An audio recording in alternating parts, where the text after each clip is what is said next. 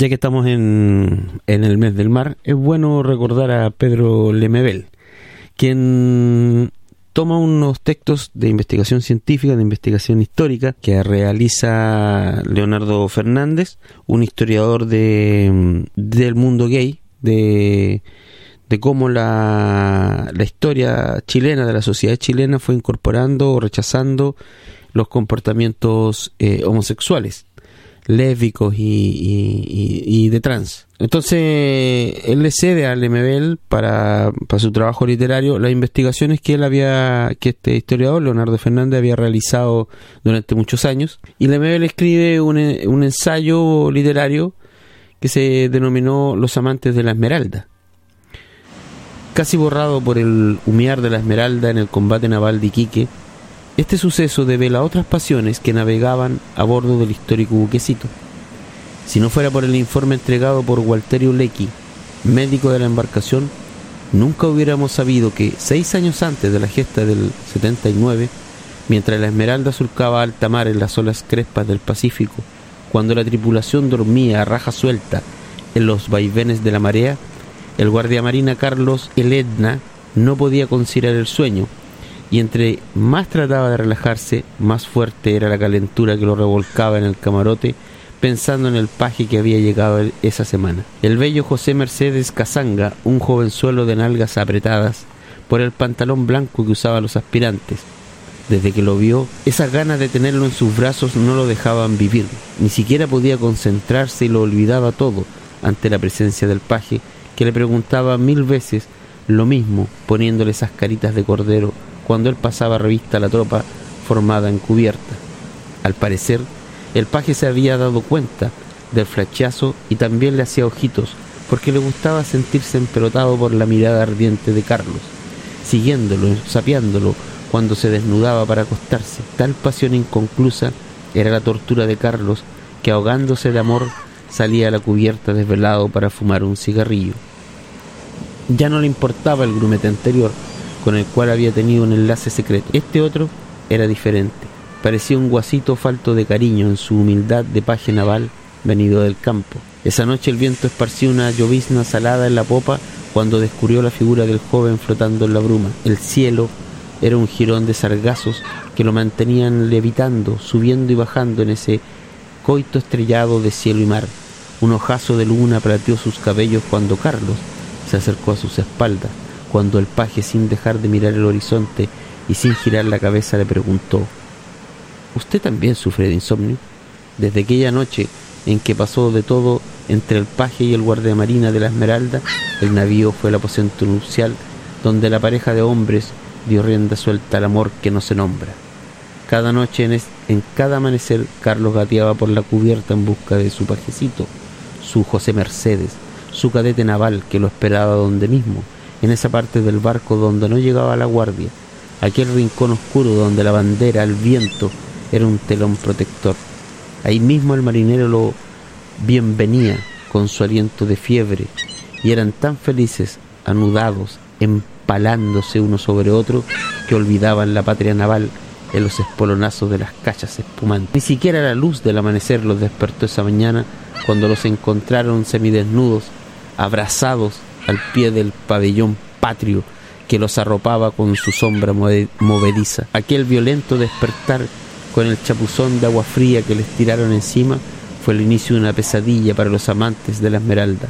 Carlos solo atinó a taparse las partes íntimas con su guerrera y el pequeño paje se enroscó en su desnudez como un caracol avergonzado. Arriba el círculo de almirante los miraba con asco cuando se dio la orden de encarcelarlos separados para organizar el juicio. El tribunal estaría compuesto por el mando de la corbeta formado por Luis Lynch, Arturo Prat, Carlos Moraga, Miguel Gaona, Enrique Gutiérrez y el médico Walterio Lecky, encargado también del peritaje en los órganos sexuales de los acusados. El hallazgo de semen fresco y pequeñas lesiones anales fueron pruebas suficientes para condenarlos por el pecado nefando como se llamaba en aquella época el amor entre hombres. La sentencia dictaminaba 10 años de cárcel para ambos en un presidio de Valparaíso, además de 60 azotes a espalda descubierta en presencia de toda la tripulación. La mañana era fría cuando Carlos y José Mercedes se volvieron a encontrar en cubierta para recibir el castigo. Los dos fueron amarrados al palo mayor y de un violento tirón les arrancaron las camisas.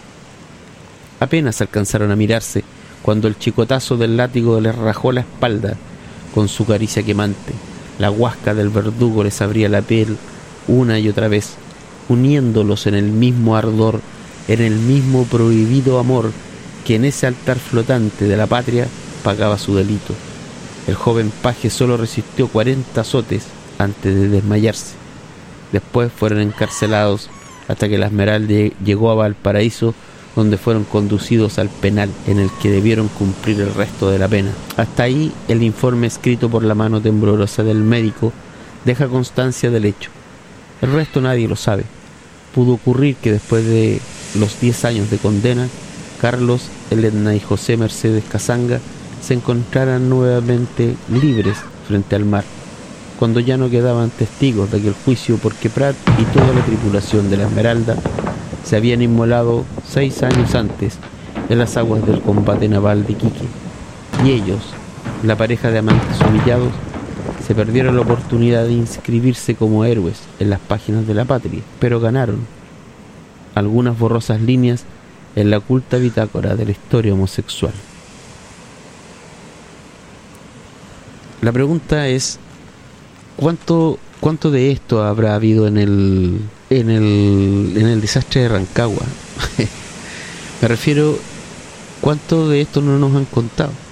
Porque probablemente ellos no eran los primeros ni los últimos en ocupar los barcos como lugar de amantes. A lo mejor si hubiesen estado ese día en el combate naval de Iquique hubiesen inmolado también sus vidas en aras de la patria, siendo los homosexuales que eran.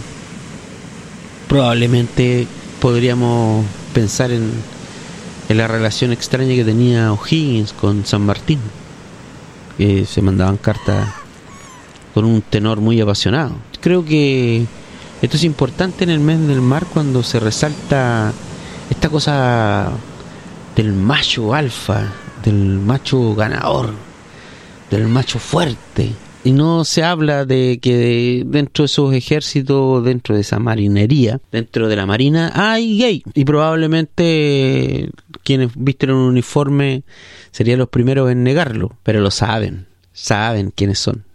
Y saben que no son pocos. Los norteamericanos han llegado al consenso medio tibio de usted no lo dice, yo no lo pregunto. Le parece una broma, pero es completamente cierto. Cuando usted se inscribe en alguna fuerza armada norteamericana, los Marines o, el ejército o lo que sea, no se le pregunta por su condición sexual y usted no, no lo dice.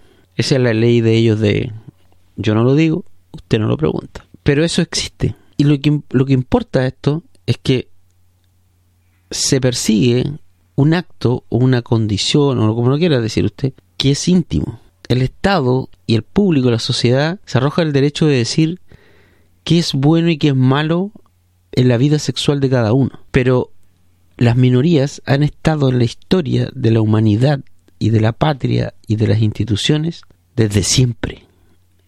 No es que aparecieron, sino que dadas determinadas condiciones estaban más o menos ocultas.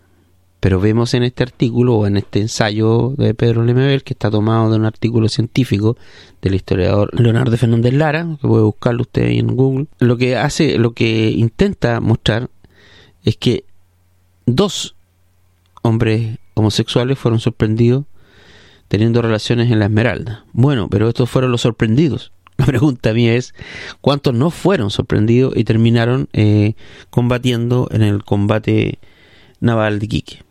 O en Cancha Rayada, o en el combate de la Concepción, o en todas las gestas heroicas de nuestros ejércitos. Bueno, esto es una reflexión nada más así al vuelo en el mes del mar. Porque si usted no entiende que esa tía que se quedó para vestir santos y ese tío que siempre le gustó la soledad no son parte de su historia familiar y usted nunca se lo ha cuestionado, estamos en un problema, porque la diversidad ha existido, existe y existirá. más claro, echarle agua. Vuela, vuela.